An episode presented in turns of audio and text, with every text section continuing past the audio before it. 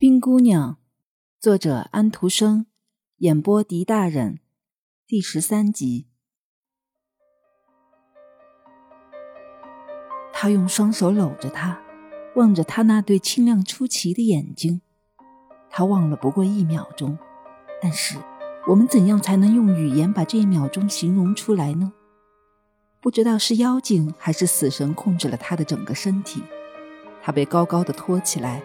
他也可以说是坠进了一个阴惨的、深沉的冰峡，而且越坠越深。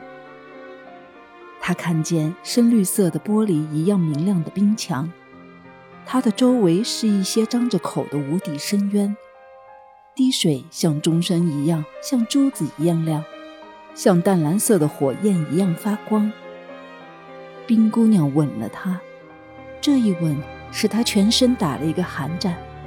他发出一个痛楚的叫声，从他手中挣脱，蹒跚了几步，接着便倒下来了。他的眼睛面前是漆黑一团，但是不一会儿，他又把眼睛睁开了。妖魔开了他一个玩笑。阿尔卑斯山的姑娘不见了，那个避风雨的茅屋也不见了，水从光秃的石头上滚下来，四周是一片雪地。罗迪冻得发抖，他全身都湿透了。他的戒指，巴贝德给他的那个订婚戒指也不见了。他的猎枪躺在他旁边的雪地上，他把它拿起来放了一枪，但是不响。潮湿的云块像大堆积雪似的填满了深渊，昏迷之神就坐在这儿，等待着那些不幸的牺牲者。他下边的深渊里起了一阵响声，这声音听起来好像有一堆石头在坠落，并且在摧毁着任何挡住他的东西。巴贝德坐在磨坊里哭，罗迪已经有六天没有去了。这一次本是他错，他应该向他告罪，因为他全心全意地爱着他。那些人可真够胡闹的。客厅的猫对厨房的猫说：“巴贝德和罗迪又分开了，他在哭，但他一点也不想他。我不喜欢这种态度。”厨房的猫说：“我也不喜欢这种态度。”客厅的猫说：“但是我也并不为这件事难过。巴贝德可以找那个络腮胡子做爱人呢。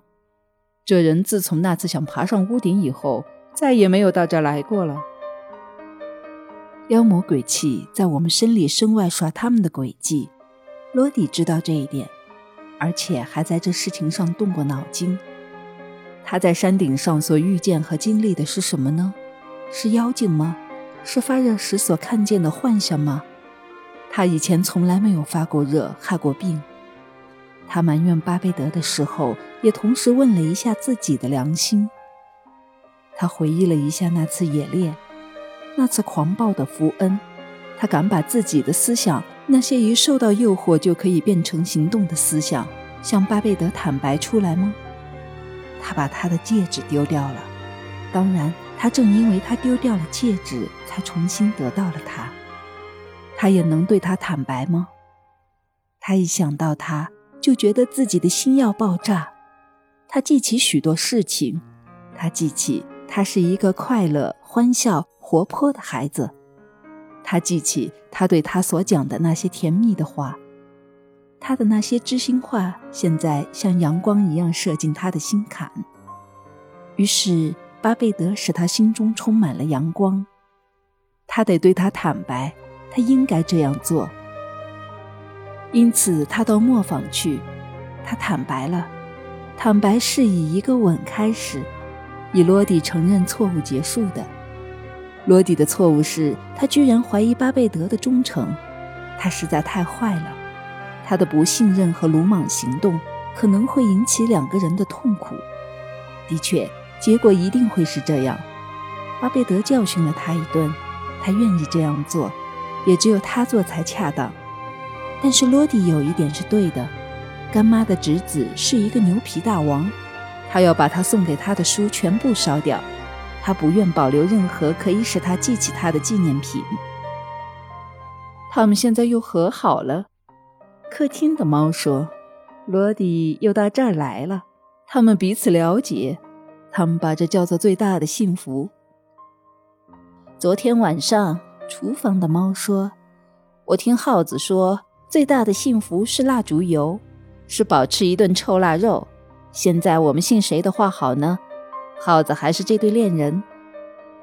谁的话也不要相信。”客厅的猫说：“这是最安全的办法。”罗迪和巴贝德的最大的幸福，大家所谓的最快乐的一天，举行婚礼的一天，快要来临了。但是婚礼却不在贝克斯教堂或是磨坊里举行。巴贝德的干妈希望干女儿到她的家里去结婚，婚礼将在蒙特鲁的一个美丽的小教堂里举行。磨坊主也坚持要这样办，因为他知道干妈会送些什么东西给这对新婚夫妇。为了那件他要送的结婚礼物，他们应该表示某种迁就。日期已经定了，在结婚前夜，他们得到维也纳屋去，然后在第二天大清晨再乘船到蒙特鲁。这样，干妈的几个女儿可以有时间把新娘打扮一番。我想改天他们会在家里补办一次婚礼吧。客厅的猫说：“如果不这样办的话。”我可要对这整个事儿喵几声了。这里将有一个宴会。厨房的猫说：“鸭子也杀了，鸽子也杀了，墙上还挂着一整只鹿。我一看到这些东西，口里就不禁流出口水来。他们明天就要动身了。的确，明天就要动身。